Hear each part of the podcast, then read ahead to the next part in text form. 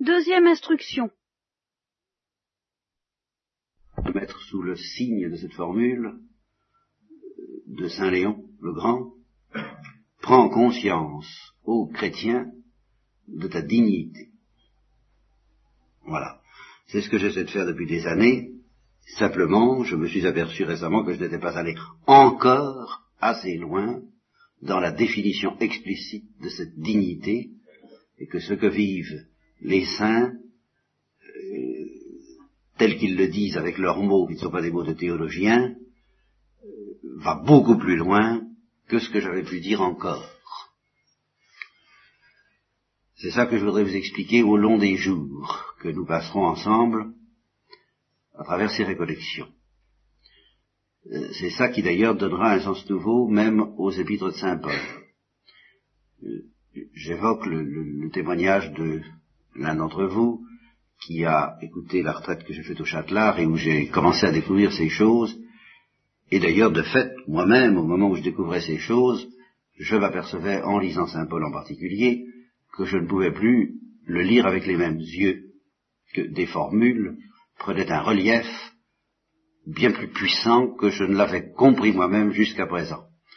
Et euh, m'a dit ça, que je ne pouvais plus lire Saint Paul de la même façon après les explications que euh, que j'avais puisées moi-même auprès des mystiques. Enfin, que voulez-vous, c'est, pas, j'ai rien inventé. Mais au point de vue de la formulation théologique, bien sûr, il y a toujours des progrès à faire sur cette terre.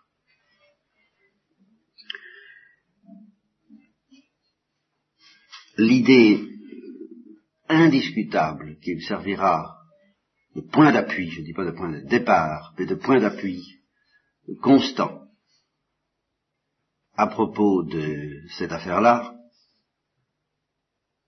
c'est que, vous vous rappelez l'énormité devant laquelle nous sommes arrivés hier, affirmer que la vie trinitaire, ce n'est pas encore suffisant pour définir la psychologie d'un chrétien. C'est une énormité, puisque rien n'existe au-dessus de la vie trinitaire. Au-dessus de ce que j'ai appelé la grâce, sur lequel j'ai longuement pâli, pour que justement on ne méconnaisse pas la transcendance extraordinaire de la grâce sanctifiante, habitation du Saint-Esprit, circulation de la vie trinitaire dans l'âme des justes. Enfin, c'est quelque chose d'énorme, j'ai insisté là-dessus, j'ai dit que aimer Dieu comme un, comme un chrétien, puisqu'à ce moment-là, j'avais pas d'autre notion à ma disposition, ça n'est pas simplement l'aimer par-dessus toute chose, plus que soi-même et d'un amour totalitaire, mais c'est être dépositaire au fond de son cœur d'un amour éternel, incréé, trinitaire, celui dont le Père aime le Fils, dont le Père, dont le Fils aime le Père dans le Saint-Esprit. Enfin, quoi Qu'est-ce qu'on peut demander de plus Qu'est-ce qu'on peut demander de mieux? Eh bien, il existe un cas dans l'histoire du genre humain, si on est chrétien, où nous sommes obligés d'être sûrs que ça ne suffit pas de dire ça. Et c'est justement le cas de Jésus-Christ.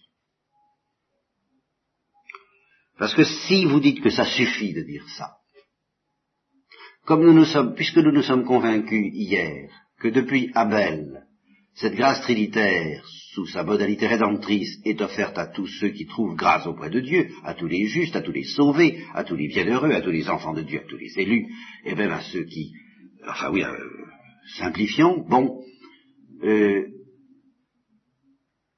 à ce moment-là, s'il n'y a rien de plus que la vie trinitaire en Jésus-Christ, bien il faudra dire que Jésus-Christ n'a rien apporté de nouveau, sur la terre.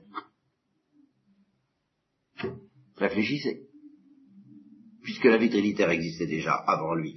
Grâce à lui, sans doute, parce que il a payé le prix, euh, je ne dis pas d'avance, mais au contraire, euh, on a été payé d'avance de, de, ce dont il a payé le prix dans cet admirable échange. il a payé plus tard. Bien sûr, ça c'est ça son originalité, c'est d'avoir souffert. Bon, mettons, pour nous, mettons, par amour, mettons, comme un innocent, mettons, bon, l'innocence, soit, mais l'innocence n'est pas une chose nouvelle, puisque dans la tradition chrétienne, nos premiers parents étaient innocents. La souffrance, ben, c'est pas une chose nouvelle, puisqu'on souffre depuis le soir de la chute. La mort non plus, même la mort violente, puisqu'Abel est mort de mort violente, enfin, euh, on voit pas, en dehors du fait d'être innocent et de payer pour des impies, ce qui est incontestable, pour des pécheurs, on ne voit pas ce qu'il y aurait de nouveau, d'absolument nouveau dans la psychologie de Jésus-Christ, si on déclare qu'au-dessus de la vérité terre, il n'y a rien. Alors, euh, nous sentons bien en tant que chrétiens que ça ne peut pas marcher. Nous sentons bien que la psychologie du Christ apporte une nouveauté. Voyez, cette notion de je fais toute chose nouvelle, cette notion de Noël, c'est un peu ça que ça veut dire.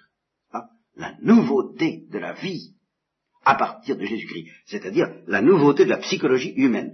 Le Christ apporte sur la terre une psychologie nouvelle, par conséquent nouvelle même par rapport à la grâce trinitaire, qu'est-ce que vous voulez?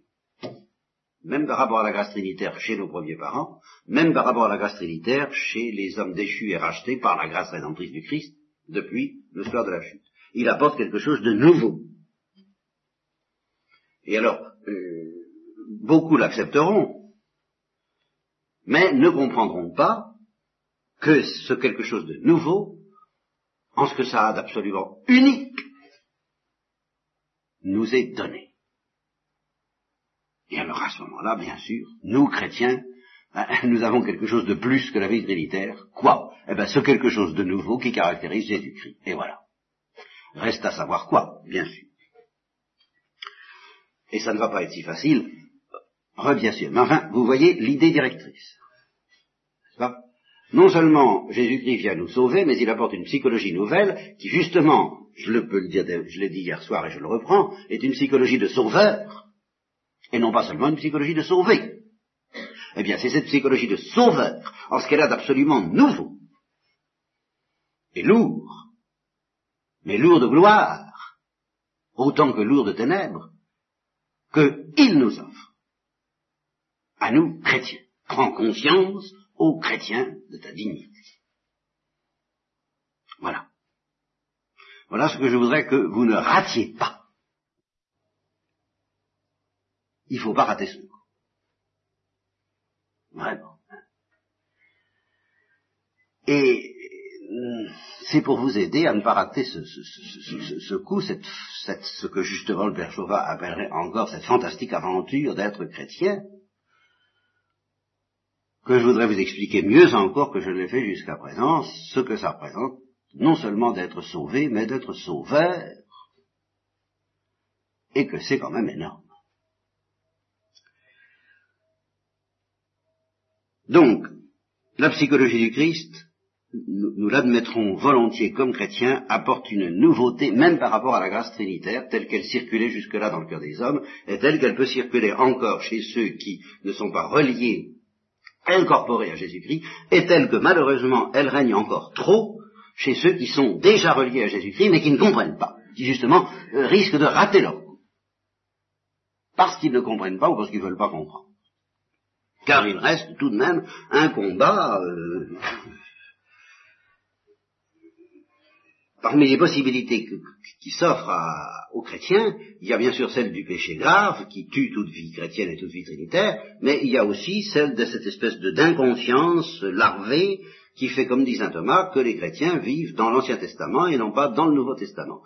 Que qu'on ne puisse pas du jour au lendemain accéder à cette splendeur de la dignité chrétienne, je le comprends très bien, mais euh, il faudrait tout de même pas que ça dure jusqu'au bout, et il faudrait tout de même pas qu'on détourne son regard de cette euh, splendeur finale à laquelle dès ici-bas nous devons parvenir si nous ne voulons pas rater notre vie. Voilà.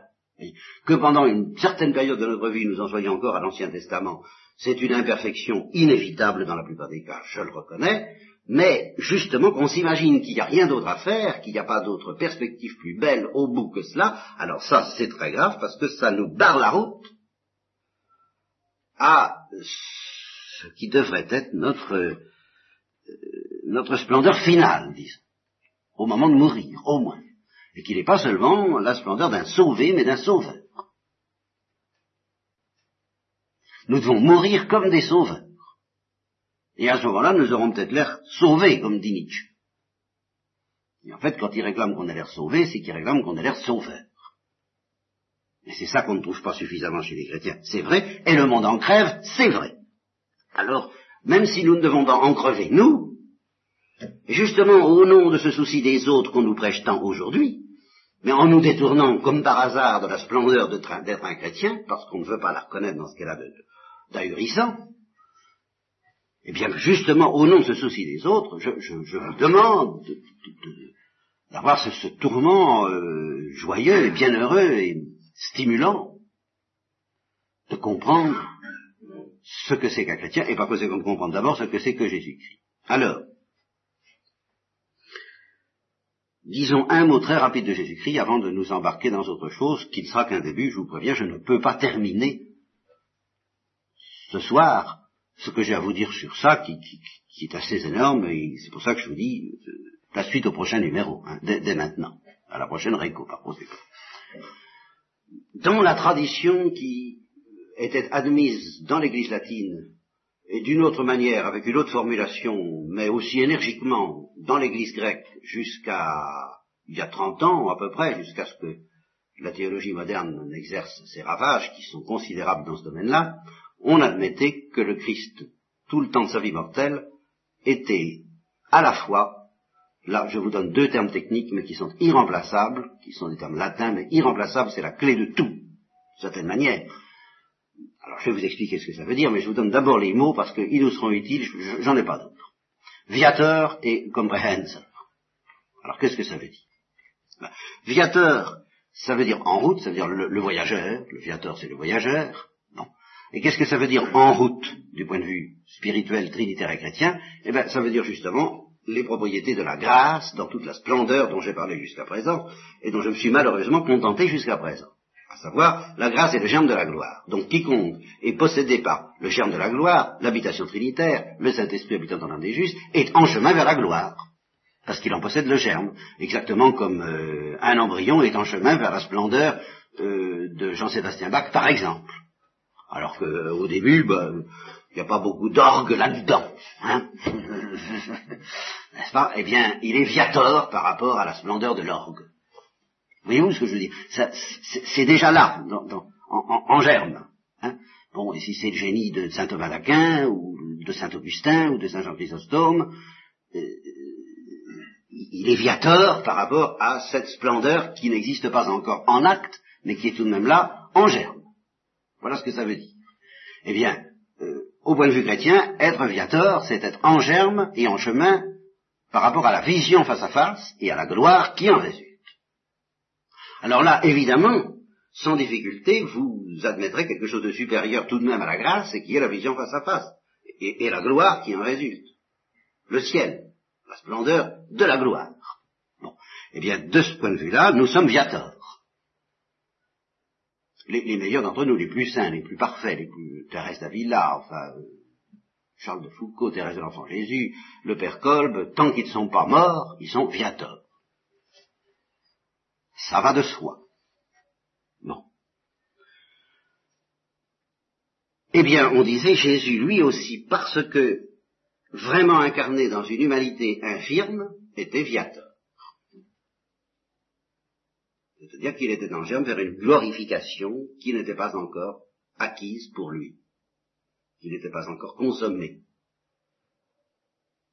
Il était, par rapport à ce qu'il serait le jour de la résurrection, et à ce qu'il est depuis l'ascension, depuis la Pentecôte, c'est-à-dire roi des cieux, ben, il était tout de même en germe. Il n'était pas consommé en gloire, en perfection, en, puissance euh, et en béatitude. L'agonie le montre bien, quand même. Il était viateur. Il cheminait parmi nous, sur la terre. Mais la même tradition ajoutait qu'il était en même temps, et là est le paradoxe qui introduit une psychologie nouvelle, comprehensor. Qu'est-ce que ça veut dire comprehensor ben, Ça veut dire qu'il avait la vision face à face, tout simplement. Alors vous vous, rendez compte du paradoxe?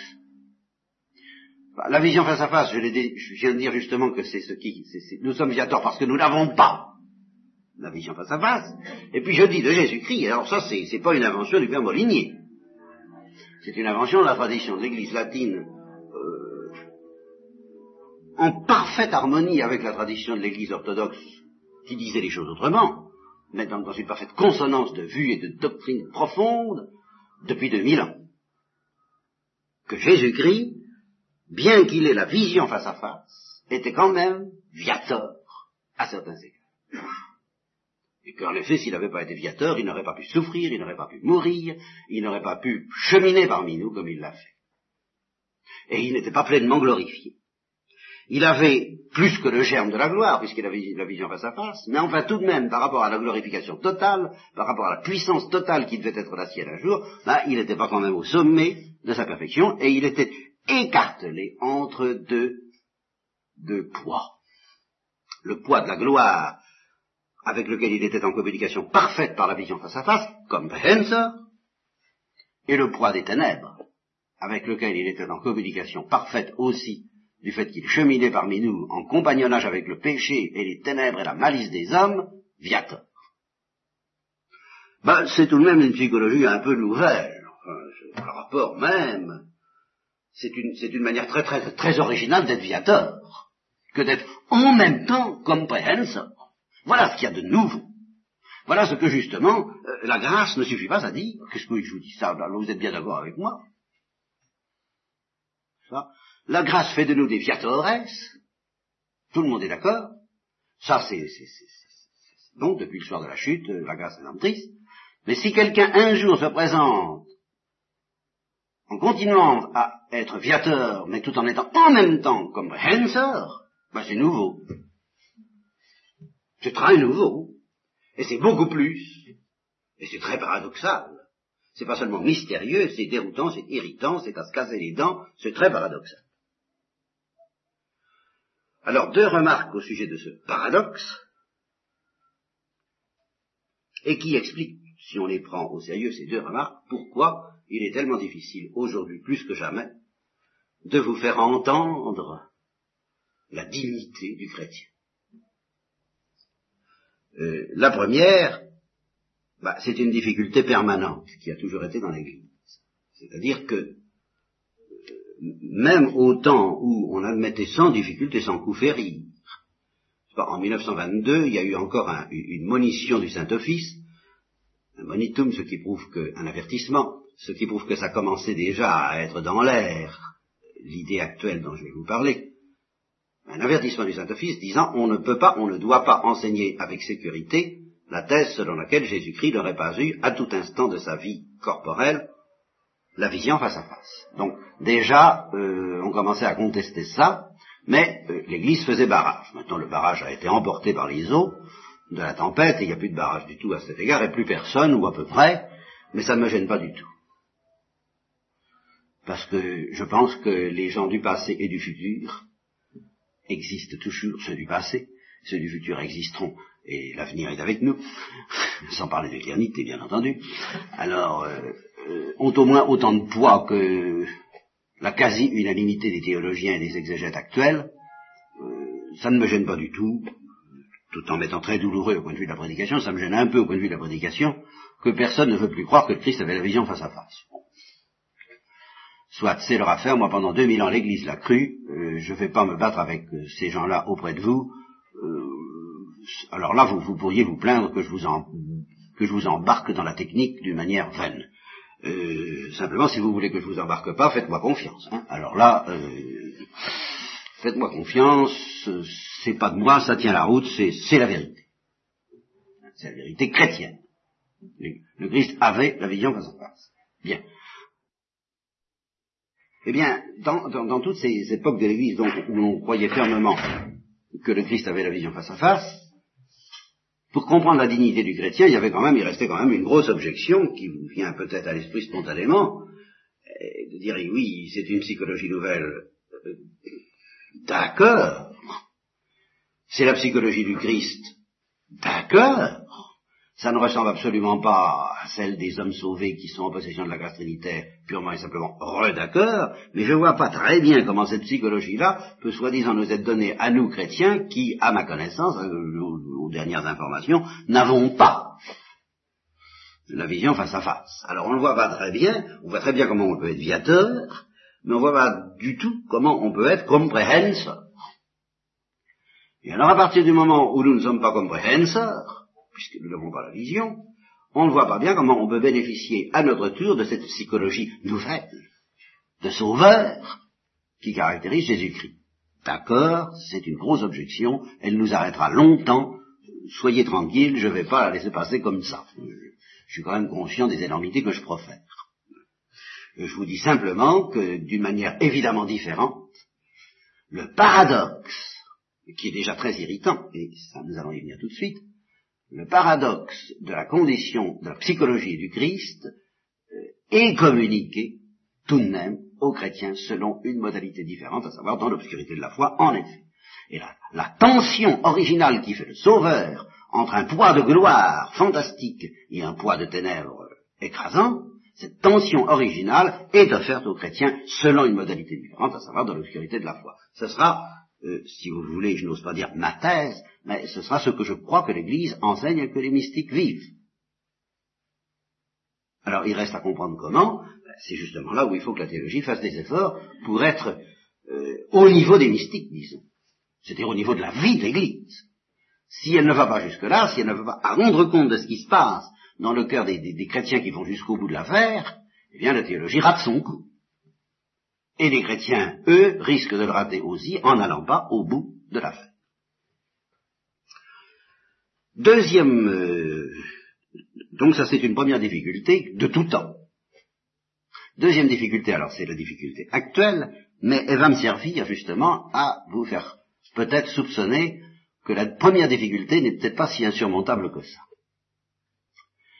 c'est que pourquoi est-ce que la théologie moderne envoie promener d'une manière aussi catégorique l'idée que le Christ puisse avoir la vision face à face durant les jours de sa vie mortelle, c'est-à-dire être comprehensor tout en étant fiateur, mais c'est précisément parce que ça leur paraît ne pas tenir debout, ça leur paraît un paradoxe insoutenable ça leur paraît une psychologie invraisemblable et impossible. On ne peut pas être à la fois dans la gloire et dans l'obscurité du viator euh, qui meurt sur la croix dans l'agonie et en disant pourquoi mon Dieu, mon Dieu, pourquoi m'as-tu abandonné? Quand on est dans la gloire, on dit pas ça.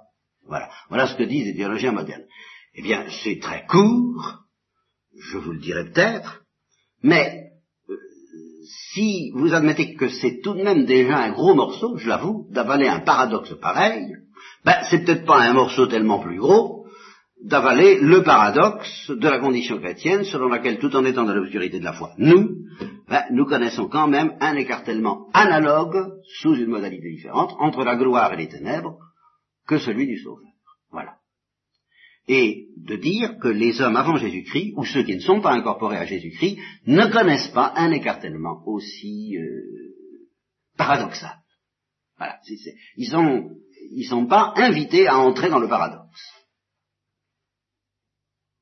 Et de toute façon, voilà ce que je veux dire, c'est que si vous, essayez de vous en sortir en disant Ah bon pour Jésus-Christ j'accepte, bah oui, mais vous vous, vous, invitez pas à un paradoxe énorme, tellement énorme que les théologiens maintenant l'envoient promener. Alors donc à, avaler du paradoxe, avalons-en. Là. Parce que si vous ne voulez pas avaler du paradoxe du tout, il faut cesser d'être fidèle à la tradition chrétienne. Et il faut faire comme les théologiens modernes. Envoyer promener la, la, la, vision face à face de Jésus-Christ. Alors là, vous n'aurez plus de paradoxe, vous ça ira très bien. Hein bon, vous n'aurez plus de paradoxe, vous n'aurez plus de mystère. Par conséquent, vous n'aurez plus de nourriture. Parce que si le paradoxe est gênant, le mystère est nourrissant. Au ciel, il n'y aura plus de paradoxe, il n'y aura plus que du mystère. Eh ben, le mystère ne disparaîtra pas, il sera plus profond que jamais. Mais il ne sera plus paradoxal, parce que nous verrons. Sur Terre, nous ne voyons pas, alors le mystère est en plus paradoxal, c'est-à-dire désagréable. Ben, soit, mais si vous voulez du mystère, c'est-à-dire de la nourriture, il faut avaler du paradoxe. Hein, euh, on fera ce qu'on pourra pour que ce paradoxe soit avalable, hein, digestible, comestible, hein, mais on ne fera pas, on n'évitera pas que ce soit paradoxal. Ça, c'est pas la peine. Ce serait tuer le mystère, ce serait de, l'antisepsie, enfin, vous voyez, de, de, l'avortement. Enfin, c'est tuer la vie. Tuer le paradoxe, c'est tuer le mystère, c'est tuer la vie. Et alors, si nous devons donc adopter ici, entre nous, cette attitude de ne pas tuer le paradoxe, eh bien, il n'y a pas de raison pour ne pas faire bonne mesure. Allons-y pour le paradoxe. Et alors, ajouter au paradoxe du Christ, qui est tout de même un peu violent, Bon, le paradoxe du chrétien, qui est assez violent aussi, mais qui est le même sous une autre forme, je vois pas pourquoi on se priverait, étant donné que c'est la seule façon, justement, de découvrir aux chrétiens ta dignité. Toujours pareil, parce que c'est une dignité étrangement paradoxale en tout état de cause. Et je le répète, ceux qui ne sont pas incorporés à Jésus-Christ eh ne sont pas invités à cette dignité paradoxale, ce qui n'empêche pas d'être invités à la vie trinitaire, être purement et simplement viateur, ça, ça, ça, va tout seul, si j'ose dire, hein, ça va pas si tout seul que ça, puisque j'ai dû me battre pendant des années pour bien faire comprendre à ceux qui m'écoutaient la, la différence entre la grâce et la nature, c'est déjà pas mal.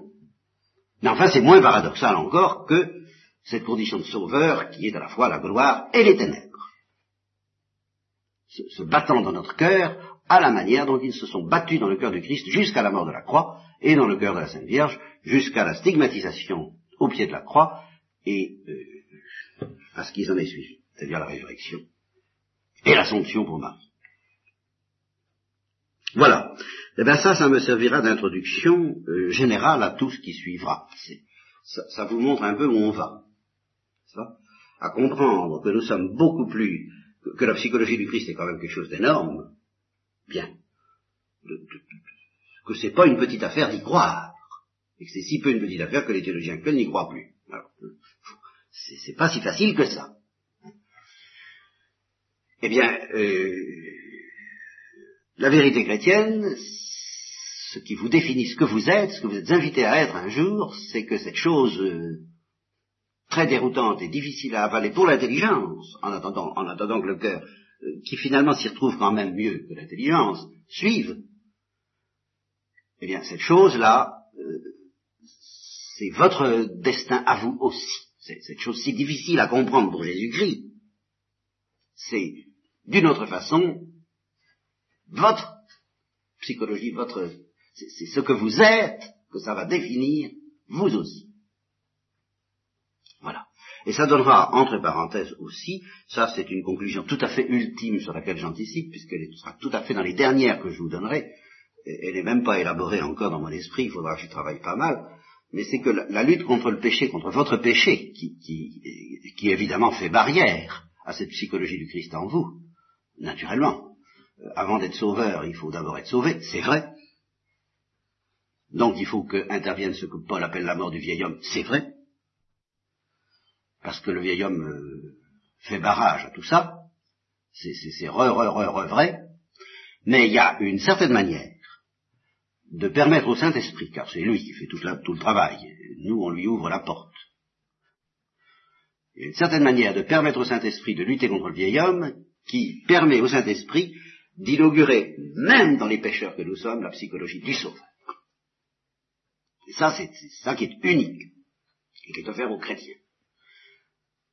Mais je ne peux pas vous, vous, vous, l'expliquer dès maintenant, seulement je vous montre l'enjeu parce que vous, vous n'avez même pas, vous ne pouvez même pas m'objecter ah ben oui, très bien pour plus tard, mais en attendant, il faut bien que je vive dans l'Ancien Testament. Non, pour celui qui comprend vraiment les choses comme Thérèse de l'Enfant Jésus en particulier voudrait qu'on les comprenne, c'est dès maintenant et en tant que pécheur qu'on peut vivre dans le Nouveau Testament, si on comprend.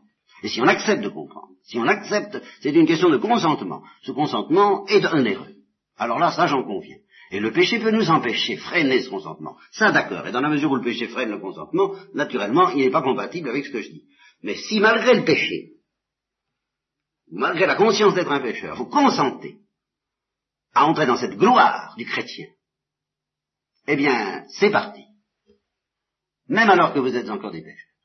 Vous avez déjà cette dignité fantastique de ressembler au paradoxe de la psychologie du sauveur. Voilà, fin de l'introduction, et maintenant on va commencer à s'expliquer, parce que alors là c'est pas, c'est, pas Il est entendu que le problème que, que nous avons dans le collimateur, c'est de savoir en gros comment on peut être habité par la gloire de Jésus-Christ, tel qu'il l'a possédé sur la terre par la vision face à face, sans avoir la vision face à face. Euh, évidemment, ça n'a pas l'air euh, très facile à expliquer. Bien.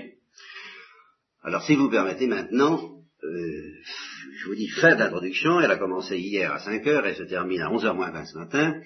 Donc, commence un nouveau chapitre, à l'instant même, qui continuera ce soir et qui ne sera certainement pas fini ce soir, qui continuera la prochaine récollection. Alors ce nouveau chapitre, il va commencer vraiment par le commencement, c'est-à-dire bien avant le déluge, euh, à nos premiers parents. euh, qu'ils soient deux ou qu'ils soient plusieurs, ça change pas grand-chose à ce que je vais vous expliquer, encore que je sois bien convaincu que, pour des motifs théologiques de foi, je suis convaincu de l'existence d'un seul couple au début, mais enfin, ça n'est pas absolument nécessaire de faire intervenir cette conviction pour comprendre ce que je vais vous expliquer, tout au moins à première vue.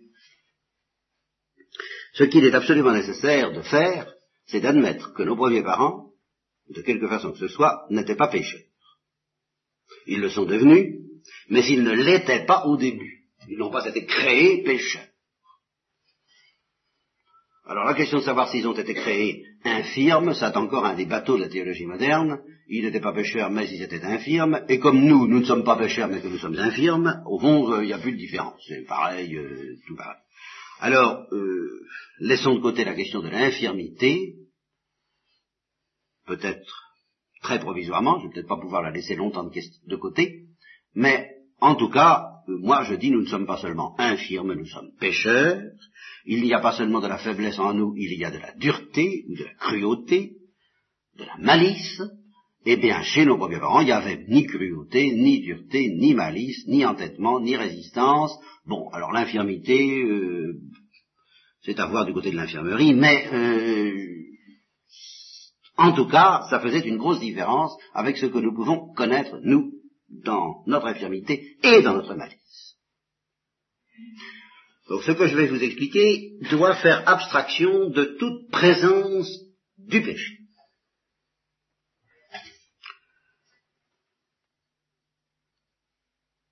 En conséquence, alors d'une manière très intuitive et très pratique,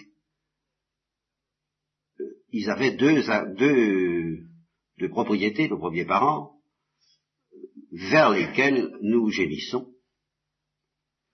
Et si vous voulez bien vous regarder dans un miroir avec un minimum de vérité, vous comprendrez deux choses. La première, c'est qu'en effet, vous n'êtes pas comme ça,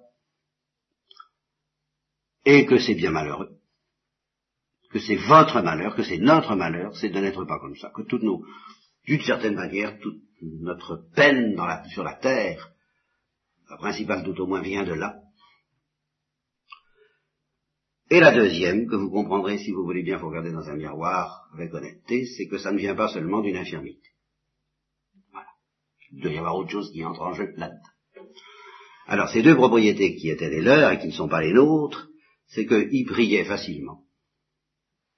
Tout le temps. Et la deuxième, eh bien c'est qu'ils s'aimaient les uns les autres facilement, tout le temps. Voilà. Alors, que ce soit pas facile de prier tout le temps, est-il besoin de vous l'enseigner? Oui, si vous n'avez jamais essayé. Non, si vous avez essayé. Alors, comme j'espère que vous avez essayé cette nuit, et peut-être à d'autres nuits, et, et peut-être si certains d'entre vous ont su parfois d'une manière plus ou moins fugitive, ce que c'était que de prier, ce que c'est que de prier facilement, même si ça doit être arrivé une seule fois dans la vie et vous avez souvenir plus ou moins lointain, eh bien vous savez d'autant mieux qu'en temps normal, ou dit normal, eh bien vous ne priez pas facilement. Il n'y a rien de mieux pour savoir qu'on ne prie pas facilement, non seulement que d'essayer, mais d'en avoir fait un petit peu l'expérience de prier facilement. Là, on voit bien quand ça s'arrête et que c'est plus pareil. Et il n'y a vraiment pas besoin d'être très, spécialement mystique. Je cite souvent l'exemple euh, de ma chère tante de, de 90 ans maintenant, et qui me disait être allé à Lourdes un jour au pèlerinage du rosaire, lequel pèlerinage dure cinq jours, et qui disait je ne comprends pas ce qui m'est arrivé, c'est extraordinaire, j'ai prié tout le temps pendant cinq jours, mais alors là vraiment, ça allait tout seul, sans arrêt. Naturellement, une fois qu'on revient de là, ben, on ne peut plus. Ben, c'est évident, on est repris par le matériel, par la vie quotidienne, par le, bien sûr. Pas, il est évident que c'est pas possible. Il est évident, et là, c'est là où justement euh, il y a un certain aveuglement chez nous tous, que la situation où on prie facilement pendant cinq jours de suite n'est pas normale. La situation normale étant justement de ne pas pouvoir prier. Alors tout ce que j'enseigne euh, avec l'Église, c'est que la situation de nos premiers parents, euh, c'était la situation normale, celle que nous pouvons expérimenter anormalement de temps en temps.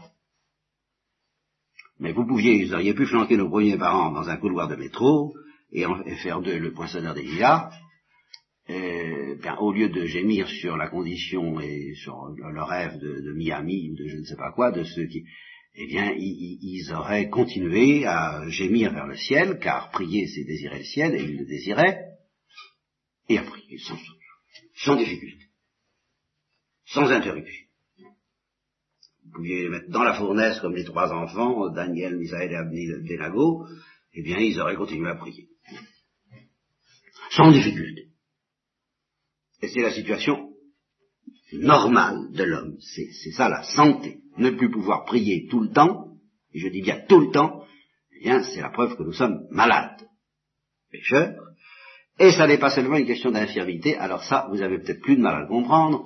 Vous pouvez tenter de dire, ben non, il y a l'imagination, euh, on n'y peut rien. C'est vrai, là, de ce côté-là, on, on peut croire cela. C'est pour ça qu'il est bon de constater le deuxième misère dont nos premiers parents étaient préservés, parce que, alors celle-là, on peut peut-être se douter plus facilement que ce n'est pas dû à une infirmité seulement, à savoir que nous ne savons pas nous aimer les uns les autres, et pour ça, euh, il faut prendre comme euh, test, non pas les ennemis, parce que les ennemis, on a toujours de bonnes raisons de ne pas les aimer, et de s'imaginer que si on les aime pas, c'est leur faute et pas la nôtre, mais les amis, les frères, ceux qu'on aime le plus dans la vie familiale, par exemple.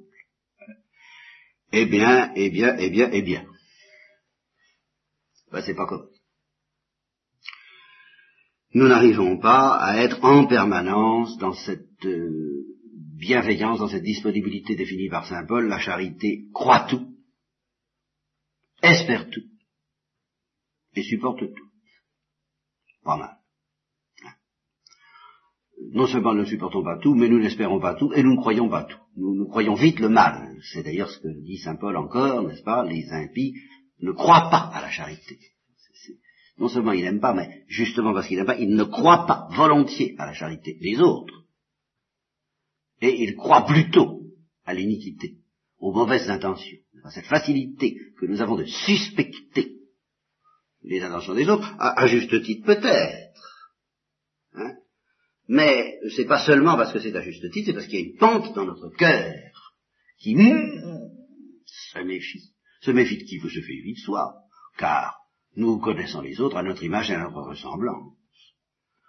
C'est parce qu'au fond, on se sent capable d'être assez ressard qu'on soupçonne les autres d'être assez ressard. En conséquence, eh bien, euh, les cartes sont vite brouillées et on a beau vouloir aimer, euh, on n'y arrive pas, quoi. Enfin, on n'y arrive pas. Et alors ça, si on est honnête, on peut tout de même pas mettre ça uniquement sur le compte de l'infirmité, mais peut-être d'une certaine malice, la malice d'un certain scepticisme, d'une certaine méfiance. Ben, la méfiance, c'est pas de la faiblesse.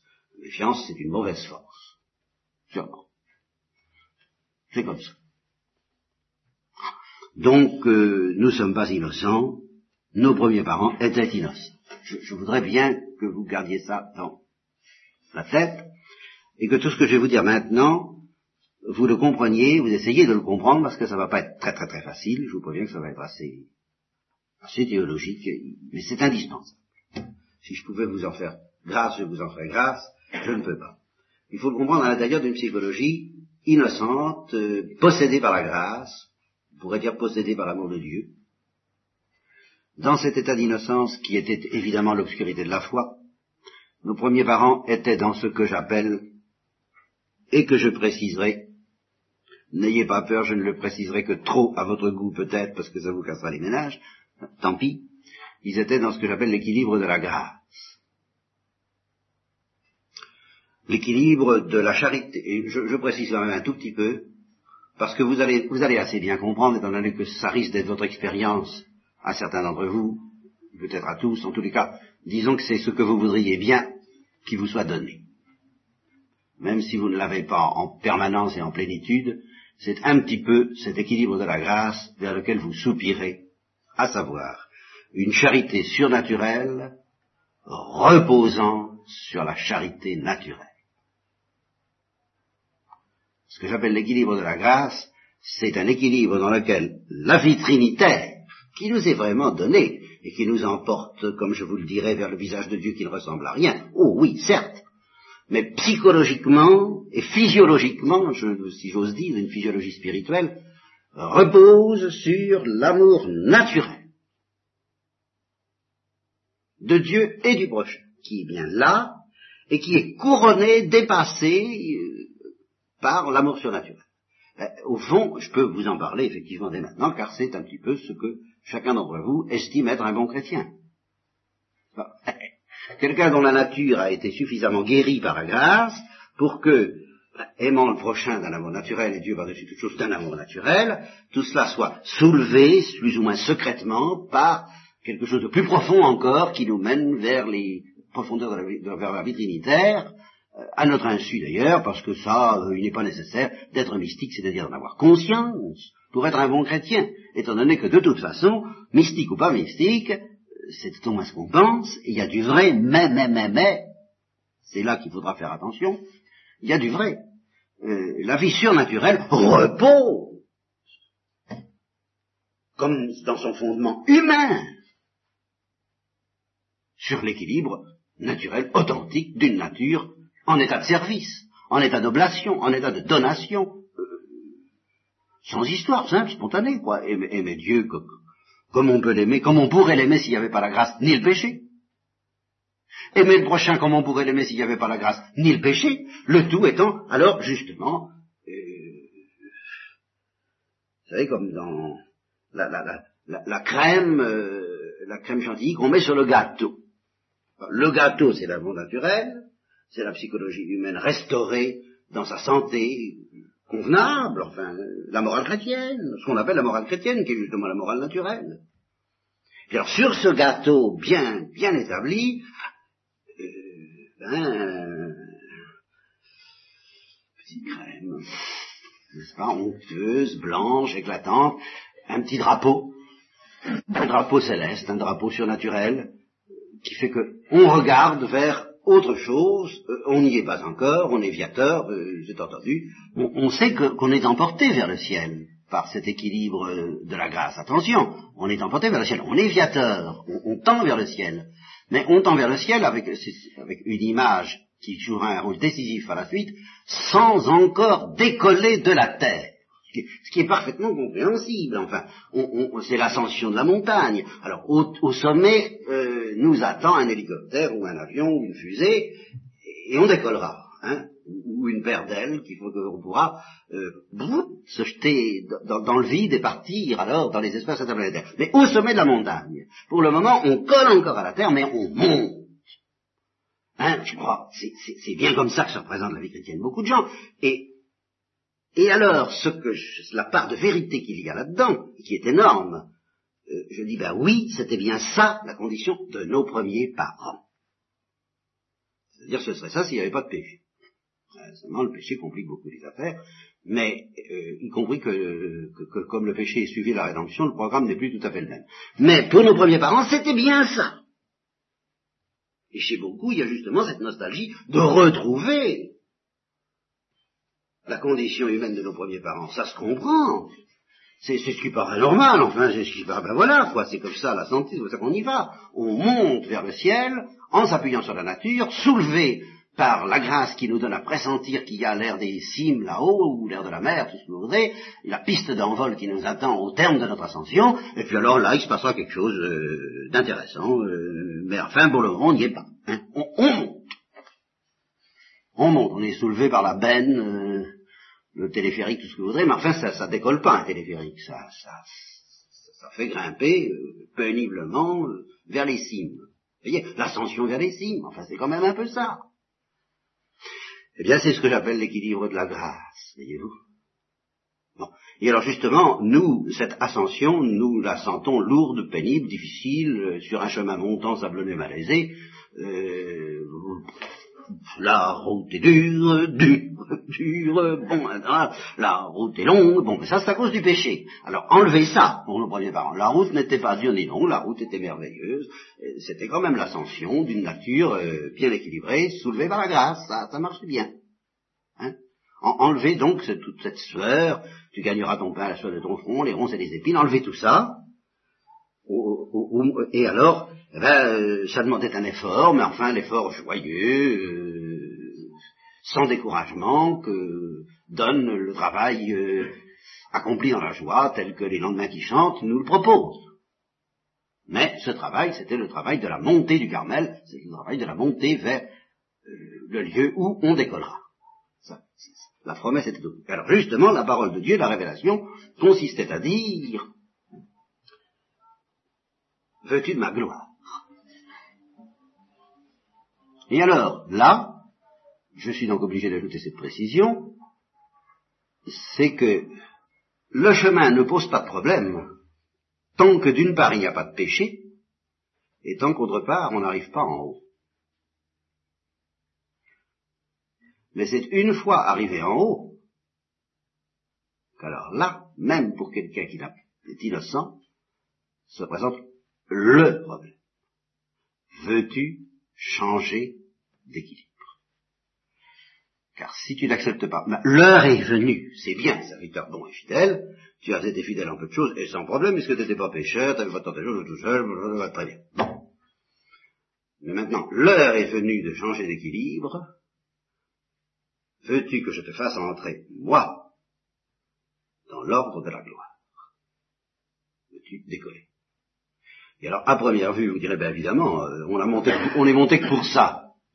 On est monté alimenté par le désir de ça. Certes, donc, si on n'envisage que ça, oui. Ça va très bien tant qu'on n'a pas regardé la fusée, tant qu'on n'a pas vu comment les conditions concrètes du départ. Mais quand on voit les conditions concrètes du départ, eh bien, comme je vous l'expliquerai ce soir, ça pose quand même un drôle de problème.